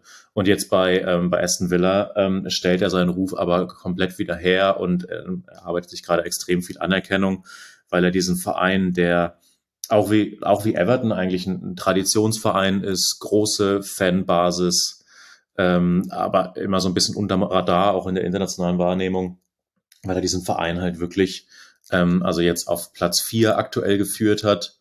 Ähm, zwei Punkte Rückstand nur auf Tabellenführer Arsenal, ein Punkt Rückstand auf, äh, auf Manchester City, punktgleich mit Liverpool. Ähm, das ist wirklich beachtlich und ähm, ich meine, es redet jetzt niemand davon, dass, dass Aston Villa Meister wird, ähm, weil da, da wird es dann wahrscheinlich, da wird dann an Manchester City oder im Zweifel noch irgendwie Liverpool und Arsenal nichts, ähm, nicht, an denen wird man nicht vorbeikommen. Aber um die Champions League oder Europa League Plätze kann Aston Villa auf jeden Fall mitspielen. Das ist Mhm. beachtlich, wenn man sieht, dass die als Emery äh, das Amt übernommen hat, ähm, vollkommen ziellos äh, gespielt und, und gegen den Abstieg gespielt haben. Und ähm, ja, Aston Villa ist extrem heimstark, heimstärkste Mannschaft der Premier League im Moment. Ähm, extrem offensiv stark auch. Ähm, ist vor allem Ollie Watkins zu nennen, der, der Torjäger. Aston Villa hat ähm, hinter, glaube, Man City, hinter, hinter Man City zusammen mit Newcastle die meisten Tore in der Premier League geschossen, kassieren auch vergleichsweise viel. Also es ist nicht so, dass die eine extrem starke äh, Defensive hätten, von der sie nur profitieren, sondern sie schießen einfach extrem viele Tore. Haben zum Beispiel Brighton 6-1 geschlagen. Also das Brighton, das ja auch ähm, und auch vollkommen zu Recht, der viel gelobt wird, haben West Ham 4-1 geschlagen, haben zuletzt äh, bei Tottenham gewonnen Mhm. ähm, im Verfolgerduell, also jetzt auch nicht nur gegen Laufkundschaft gespielt. Und das ist, ähm, das ist tatsächlich beachtlich und ähm, interessant finde ich, dass ähm, Emery bei Aston Villa die effektivste Abseitsfalle im europäischen Fußball etabliert hat. Das hat man jetzt auch Noch gegen, besser als die der Spurs, ja? Als von Postecoglou. aber, aber Im zu 9 elf. gegen 11. genau. Ähm, das hat man ja auch gegen Spurs gesehen, wo Spurs ja auch mehrere Tore wegen Abseits aner ab aberkannt wurden, wo man dann immer so ein bisschen dachte, naja, das hm, Pech gehabt, Spurs, und wenn nur irgendwie so zwei, drei Zentimeter und so, dann hätte das Spiel auch ganz anders laufen können. Ähm, aber das ist halt schon, ähm, das ist halt kein Zufall, dass Aston Villa die, die Spieler ähm, ins Abseits stellt. Also es ähm, gibt die Zahl, die ähm, habe ich gelesen, dass seit Emery übernommen hat, hat Aston Villa äh, den Gegner 163 Mal ins Abseits gestellt. Äh, in der Premier League der Verein mit den zweitmeisten Abseitsstellungen äh, war Liverpool mit 93. äh, hat Aston Villa also wirklich einen deutlichen Vorsprung und ähm, das ist das ist extrem interessant und das zeigt halt auch, dass das jetzt nicht nur, also Aston Villa, die haben viel Geld, die geben viel Geld aus, ähm, haben auch vor der Saison wieder extrem ambitioniert eingekauft, ähm, unter anderem mit, mit Mossadabi von, äh, Mossadabi von, von Leverkusen. Ähm, aber man sieht auch schon äh, daran, wie sie spielen und auch gerade an dieser Abseits-Thematik, dass Una Emery einfach auch ein extrem guter äh, guter Trainer ist und das tatsächlich hinbekommt, seiner Mannschaft einen Stil zu verpassen und auch ähm, so, so, so Instrumente zu entwickeln, äh, also Stichwort Abseitsfalle, die dann wirklich eine Waffe sind. Und ähm, das ist total interessant zu sehen. Die spielen ansehnlichen Fußball und wie gesagt, also Aston Villa, ähm, leidenschaftliche Fanbasis, äh, Stimmung bei den Spielen ist, ist Wahnsinn. Also es ist auch einfach ähm, aus, ich sag mal, fußballromantischer Sicht ähm, ist es gerade extrem interessant. Und ähm, bin gespannt, wo es hingeht. Die spielen jetzt halt nächste Woche gegen Man City. Mhm. Ich glaube, danach gegen Arsenal. Da wird man dann wahrscheinlich so ein bisschen sehen, wo die sich einpendeln und ob sie wirklich um die Meisterschaft mitspielen können. Wie gesagt, ich glaube es nicht, aber die werden auf jeden Fall eine gute Rolle spielen können. Ähm, gerade auch wenn man sieht, dass so traditionelle Champions League an, Champions League Anwärter wie vielleicht Man United oder auch Chelsea ähm, halt deutlich unkonstanter sind, ähm, hat, hat Aston Villa auf jeden Fall eine Chance, sich da irgendwo so um Top 4 zu etablieren. Und ähm, ja, das ist eine Entwicklung, die war so nicht abzusehen. Zumindest war sie hier in England nicht abzusehen. Also ich glaube, weil Emery auch insgesamt unterschätzt wurde. Ich meine, wenn man sieht, was er in seiner Karriere schon erreicht hat, Sevilla, aber auch PSG trainiert, ähm, Villarreal natürlich, den ins Champions League Halbfinale gekommen. Das ist halt schon eine Biografie, die für sich spricht, aber in England war er halt immer vor allem mit, ähm, mit diesem, mit seiner Zeit in Arsenal ähm, assoziiert. Und von daher ist es schon eine, eine riesige Überraschung, was er bei Aston Villa gerade leistet. Also ich sage euch, am Wochenende vom 9. und 10. Dezember, da, da fallen die Entscheidungen, die hier in der Ligatur angekündigt wurde. Denn, wir haben vorhin schon rausgearbeitet, dann wird Xavi entweder entlassen oder er hat die Wochen der Wahrheit hat er durchbekommen. Und dann wird nämlich dieses, äh, also Bournemouth, Manchester City und dann eben Arsenal. Und Arsenal ist eben am 9. Dezember ist das Spiel für Aston Villa. Dann wissen wir auch, wo Unai Emery steht. Und ich muss sagen, also wenn ich jetzt wählen könnte, ob wir eine Champions League haben wollen, mit Bologna, mit Aston Villa, Aston Villa ich würde sagen, mit dem VfB Stuttgart, ja, go for it, bitte. Also, stop the count. Mit, mit Girona? Ja, ja bei Girona war ich mir jetzt, das ist jetzt nicht ganz das Märchen, ehrlich gesagt, sorry. Da, da kann ich mich nicht zu sehr verbiegen. Aber Deswegen ja, also, habe ich es ja Sign me up for it. Ich wäre mit dabei. Das wäre ja wirklich ganz, ganz fantastisch. So, wir haben es natürlich geschafft, hier trotzdem wieder in der Überlänge zu landen. Aber so ist das wahrscheinlich einfach bei uns. Aber wir wollen noch schnell unsere Awards vergeben. Das geht ja auch ein bisschen fixer. Das heißt wieder MVP der aktuellen Phase, Unsung Hero der aktuellen Phase und Moment des letzten Spieltags oder was uns einfach so im Hirn geblieben ist. Äh, du darfst anfangen, Alex. Wer ist denn dein MVP aktuell? Antoine Griezmann ist mein MVP. Sollte, hätte eigentlich auch gut und gerne der MVP der letzten Saison sein können. Zumindest bei uns im Tiki-Taka-Podcast wurde erst. Für La Liga wurde Ter Stegen zum MVP der mhm. Saison gewählt. Auch nicht ganz unverdient, ne? Und deswegen muss ich hier mal ein Loblied auf Griesmann singen, was wir, glaube ich, in dieser Stelle noch nicht getan haben. Deswegen wird's, ist es überfällig. Er ist in herausragender Form und zwar wirklich im ganzen Kalenderjahr 2023 und auch erst recht jetzt in der Saison. 13 äh, Tore in 18 Spielen. Er ist hm. wirklich der Talisman, der Goalgetter von Atletico, der Seele, Herz, Motor, Maschinenraum, alles, was du willst, kannst noch ein paar andere Worte, äh, Wörter benutzen. Also wirklich Dreh- und Angelpunkt. Ähm, neun Tore in 13 Spielen in der Liga, vier Tore in fünf Spielen in der Champions League. Das ist ja herausragend. Das sind ja fast schon Haaland-Zahlen, ne? Mhm. So kennt man ja eigentlich gar nicht. Bei Griesmann war er eigentlich gar nicht so bekannt dafür ist, dass er reihenweise Tore schießt. Ich glaube, er hat noch nie in der Saison mehr als 15 geschossen, wenn ich mich nicht täusche. Also umso bemerkenswerter, dass er so viele schießt in fantastischer Form, wirklich ähm, eingebunden wie kein anderer in seiner Mannschaft. Wenn du seine Heatmap anschaust zum Beispiel, es gibt ja die eine Position, die er hat, gibt's gar nicht, weil er überall auf dem Feld ist und wirklich die komplette Heatmap ist rot. Weißt du, wie man das also in Italien nennt? Neuneinhalb. Habe ich heute gelernt. in, in Spanien nennt man sowas einen Todo Campista, also einen ganz, Ganzfeldler, ne, der auf dem ganzen Feld überall ist. Es ist wirklich grandios. Erobert Bälle im Sechserraum, lässt da prallen, spielt weiter, kämpft rechts außen, erobert dann den Ball, grätscht an der Seitenlinie, vorne macht er das Ding rein oder legt ab auf Morata. Also wirklich eine Freude, ihm zuzuschauen. Und ja, deswegen mein kleiner Geheimtipp, weil Barca kriselt ja, haben wir ja festgestellt, mhm. achtet auf Atletico in der Saison. Champions League, klar, weiß man nie, weil K.O.-Wettbewerb, aber in La Liga, da haben sie gute Chancen, mal nicht nur in den Top 3 zu landen, wie immer, sondern vielleicht auch mal ein bisschen weiter oben. Wenn Griesmann in der Form bleibt, gute Chancen. Toto Campista, sehr schön. Aktuell vier Punkte hinter Girona und Real. Christian, wen, Aber ein Nachholspiel aber noch in Spiel der weniger. Ja. Ah ja, stimmt, genau, richtig, ja. Ganz genau. Danke, sehr gut.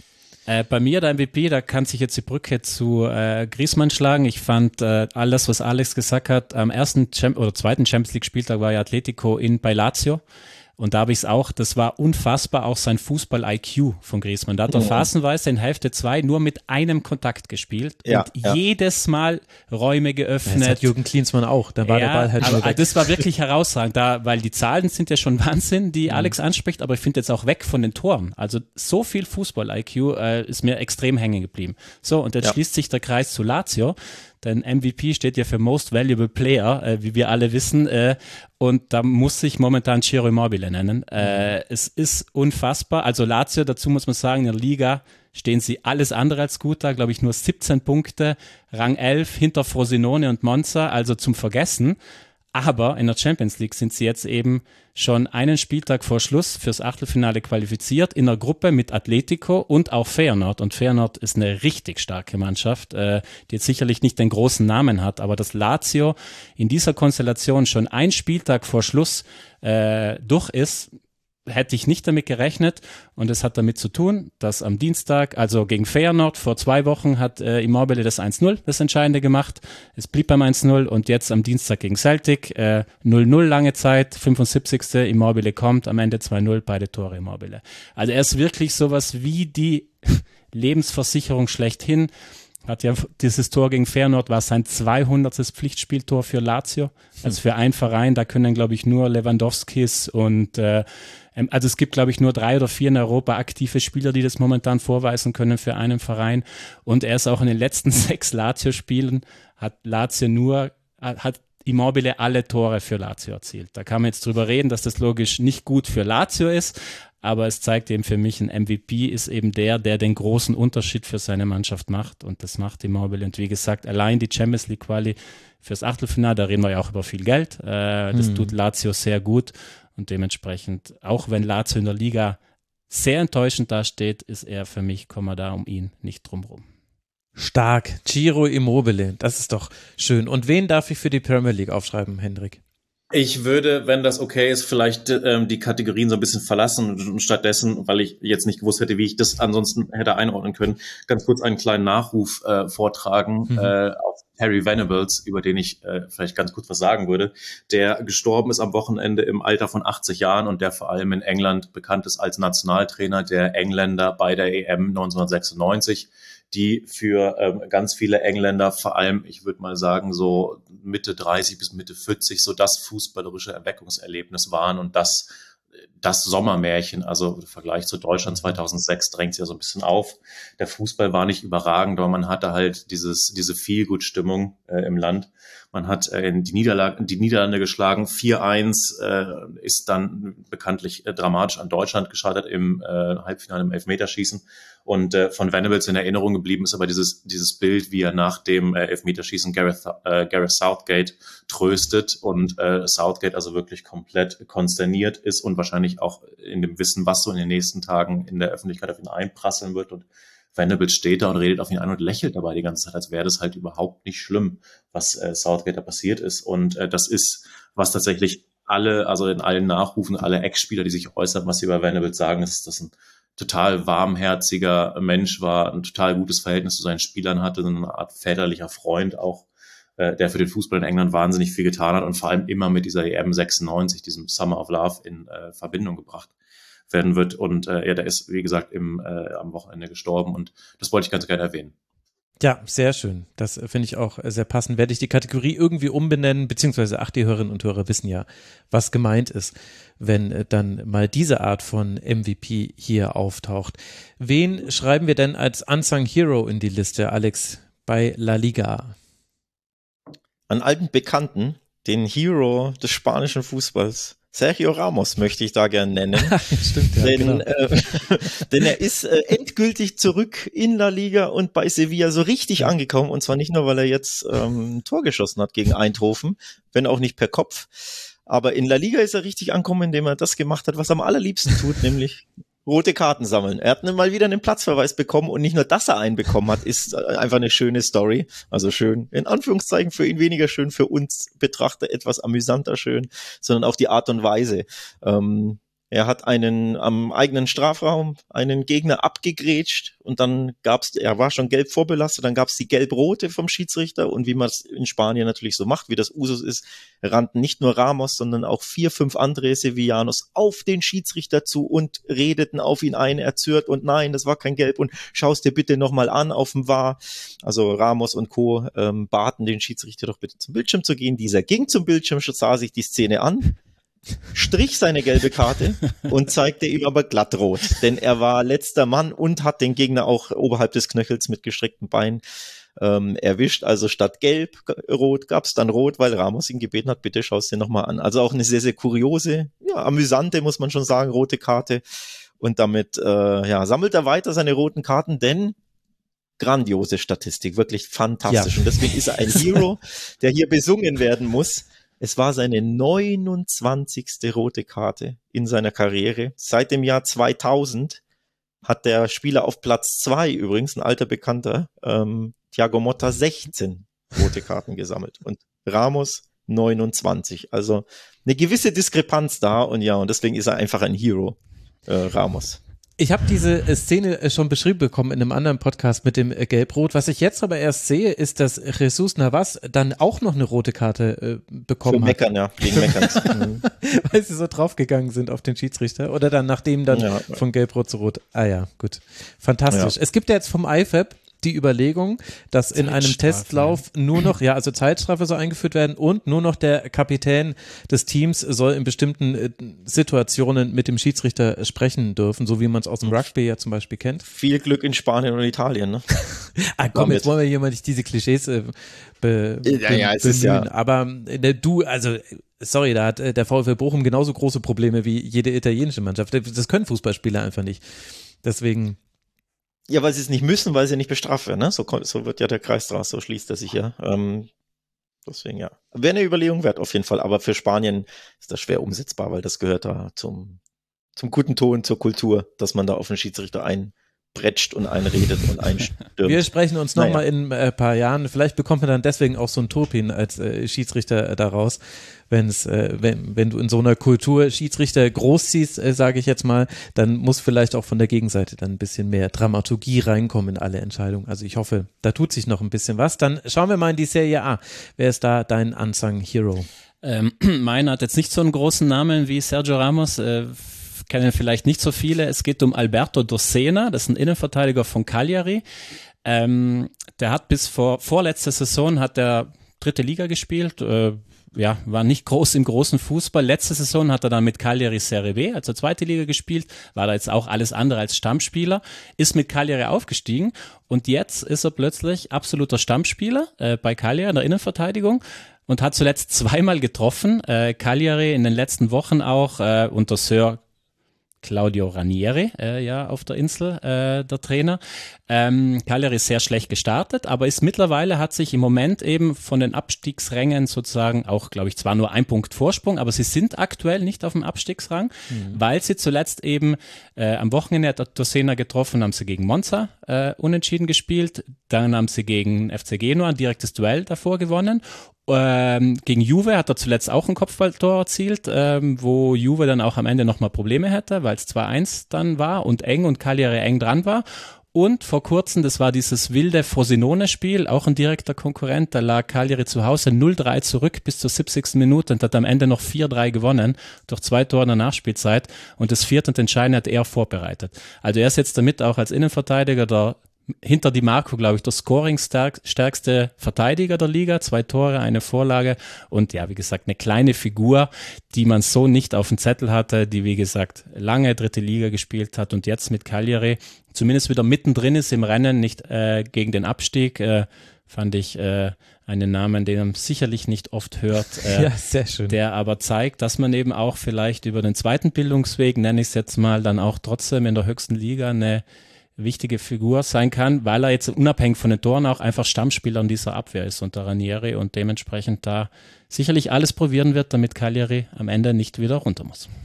Und man muss ja sagen, zwei Tore bei einem Team, das insgesamt nur 13 erzielt Ja. hat, sehr gut. Irgendwann müssen wir auch mal darüber, ja, aber irgendwann müssen wir darüber mal sprechen hier in der Ligatur. Empoli acht Tore in 13 Spielen, Verona neun Tore, Salernitana zehn, äh, Lecce zehn, wenn ich es hier gerade richtig, nee, Entschuldigung, Torino zehn, Ja. Lecce hat immerhin 15, Udinese nur neun, also Geht mehr. Ja, würde ich auch sagen. Gibt's noch. Aber gut, ja, sehr schön. Alberto Dossena, den merken wir uns ab jetzt. Dann, Hendrik, nachdem du uns ja quasi äh, Unsung Hero und MVP in einem geliefert hast, darfst du mal deinen Moment der Woche nennen. Was war der? Ja, ist relativ einfach und jetzt sprechen wir doch noch über Manchester United. Äh, ist natürlich das Tor von Alejandro Garnacho. ja, äh, stimmt, das war ja auch diese Woche, ja. genau, kein so schlechtes Tor gegen Everton am Wochenende. Ähm, Everton, wie gesagt, die ähm, großer Fan-Protest vorher und äh, Stadion natürlich äh, extrem aufgepeitscht und dann nach drei Minuten äh, Flanke von rechts, Dallo ähm, in die Mitte. Garnacho muss auch noch ein paar Schritte zur Seite machen, um sich entsprechend unter den Ball zu positionieren äh, und dann Fallrückzieher, trifft den Ball wirklich perfekt äh, und, und schlägt oben rechts im Winkel ein über Pickford. Pickford keine Chance. Und ähm, also das ist wahrscheinlich nicht nur der Moment der Woche, sondern ziemlich sicher das Tor der Saison. Ja. Und ähm, es wurden natürlich auch direkt Vergleiche angestellt mit anderen äh, schönen Toren und vor allem Fallrückzieher-Toren. Da fällt dann als Vergleichsgröße immer Wayne Rooney ein gegen Manchester City. Mhm. 2011 war es, glaube ich, ähm, wo Rooney, aber das habe ich mir jetzt auch nochmal angeschaut, den Ball mit so ein bisschen mit dem Schienbein trifft, also auch nicht 100% perfekt. Also ist jetzt natürlich, äh, ist natürlich jetzt äh, Klagen auf hohem Niveau, äh, das ist schon, schon klar, aber dieses Garnacho-Tor ist der perfekte Fallrückzieher, äh, das perfekte Ja. Tor und ähm, zeigt halt auch, dass bei Manchester United also schon auch noch Potenzial da ist. Also Garnacho ist 19 Jahre alt, spielt seine zweite Saison. Er hat jetzt auch gegen, Galata, gegen Galatasaray getroffen. Ähm, und äh, ja, also ganz klar Moment der Woche mindestens. Aber absolut. Solltet ihr es noch nicht gesehen haben, liebe Hörerinnen und Hörer, dann äh, googelt das äh, oder äh, gebt es in eine Suchmaschine eurer Wahl. Ein absolut fantastisches Tor. Absolut. Ah. wirklich, wirklich, du hast, Henning, du hast gesagt, Du musst einen Einspieler wieder Aber- rein, reinholen. ja, genau, zur Intro, genau. oder? Aber es war wirklich der perfekte Fallrückzieher, weil er ihn perfekt erwischt, weil er ihn auch quasi am höchsten Punkt erwischt und weil er ihn gerade noch so erwischt und weil er ihn dann aber auch so ins Tor macht, dass du jetzt auch nicht denkst, du hast ja auch manchmal Fallrückzieher, wo, wo du das Gefühl hast, wäre der Torhüter jetzt nicht überrascht davon gewesen, dass aus dieser Situation ein Schuss wird, dann hätte er ihn gehalten. Bei diesem Tor auf gar keinen Fall. Das ist war, ach, Ich weiß, warum du dir das Tor so feierst, weil eine Eine Flanke, Flanke, punktgenau genau. ankam. genau, das war eine, gut, er war auch ganz Ding. schön frei. Ja, die, die Flanke kam allerdings auch nicht punktgenau an. Also d- der, der Sie war ja eigentlich der, zu hoch, deswegen musste er diesen Wahnsinns Fallrückzieher machen. Die Flanke schade. war halt einigermaßen auf Verdacht in die Mitte gespielt und Garnacho, das sieht man auch in der, in der Wiederholung, muss tatsächlich noch Deswegen läuft er dann Schritte so hin. machen, um sich zu positionieren. Aber das ist jetzt, sind jetzt Kleinigkeiten. Also es ist tatsächlich, wie ihr sagt, es ist der, das ist das, der perfekte Fallrückzieher. Also genau, wenn ich schon eine ungenaue Flanke feiere, dann wisst ihr, liebe Hörerinnen und Hörer, was die Stunde geschlagen hat. Deswegen einfach absolut fantastisch. Und seien wir ehrlich, äh, damit wird niemand mithalten können, außer Alex hat jetzt aus La Liga hier noch irgendwie was äh, ganz Besonderes, was ich nicht mitbekommen habe. Nee, ich habe kein Tor, keine Aktion, sondern ich will ähm, auch eine Personalie nochmal nennen. Irgendwie roter Faden bei mir ist ja immer Trainerpersonalien und wir hatten das Thema Rückkehrer in der Liga mit Sergio Ramos. Ein weiterer Rückkehr, Rückkehrer in der Liga ist Massino, äh, Marcelino Garcia Toral, der Trainer, der jetzt zu Villarreal zurückgekehrt ist, war ja in dieser Saison bei, am Anfang der Saison bei ähm, Marseille und hat ja nach sieben Spielen hingeworfen. Macht man bei Marseille ja offenbar so. Und ist jetzt zu Villarreal zurückgekehrt ähm, hat seinen Einstand gefeiert am Wochenende mit auch mit einem 3 zu 1 Sieg gegen Osasuna und ist deswegen eine erwähnenswerte Personalie, weil er ja schon bei Villarreal war. Von äh, 2013 bis 2016 hat er die recht erfolgreich gecoacht und wurde deswegen auch als Rückkehrer gefeiert. Ne? Ähm, Villarreal hat das auch natürlich so marketingtechnisch schön ins romantisierend ins Bild gestellt und äh, willkommen zu Hause in deinem Haus und ne etc. etc. Und wie gesagt, Traumstart mit einem 3 zu 1. Ma- Äh, Villarreal ist eine weitere Mannschaft, ähnlich wie Sevilla, die ja durch die Saison schlingern und komplett ihren den Faden verloren haben, den sportlichen. Und man hofft natürlich, dass jetzt ähm, auch schon der zwei, der dritte Trainer in der Saison, Setien ging ja. Ähm, und ähm, deswegen, ja, Pacheta war dann der Nachfolger, wurde auch entlassen, deswegen auch wieder da. Thematik neuer Trainer soll für bessere Zeiten sorgen, aber die Hoffnung ist groß, denn äh, Marcelino hat einen sehr hohen Punkteschnitt. Ähm, den zweitbesten in der Vereinshistorie von Villarreal. Wer hat den besten Punkteschnitt? Was glaubt ihr? Der Name ist heute schon gefallen. War bei Villarreal als Coach, obviously. Emmerei. Emery. Ganz genau. Ja, ja. Das ist der, der, ich glaube, also Marcelino hat, glaube ich, 1,72 und Emery 1,75. Also ne, minimal, aber eben zeigt, da, da sieht man schon auf, die Hoffnungen bei Villarreal sind natürlich groß, dass unter Marcelino sie ja endlich wieder einen Schritt nach oben in der Tabelle machen können und sich stabilisieren können. Stark, sehr gut. Auch, dass äh, Marcelinho noch jemand anderes ist, als der Spieler dabei Hertha gespielt hat. Das ist äh, Ach, das weckt auch nochmal Erinnerungen. Aber jetzt will ich nicht auch hier äh, das noch künstlich in die Länge ziehen. Christian, was schreiben wir bei dir als Moment der Woche auf? Ja, der gibt sich in Italien auch relativ äh, von alleine. Äh, was hatten wir gerade? Garnacho war, ist 19, oder? Richtig? Mhm. In Italien äh, hat am Wochenende im Milan-Dress ein gewisser Francesco Camarda sein Debüt gefeiert und zwar im Alter von 15 Jahren und ich glaube acht Monaten.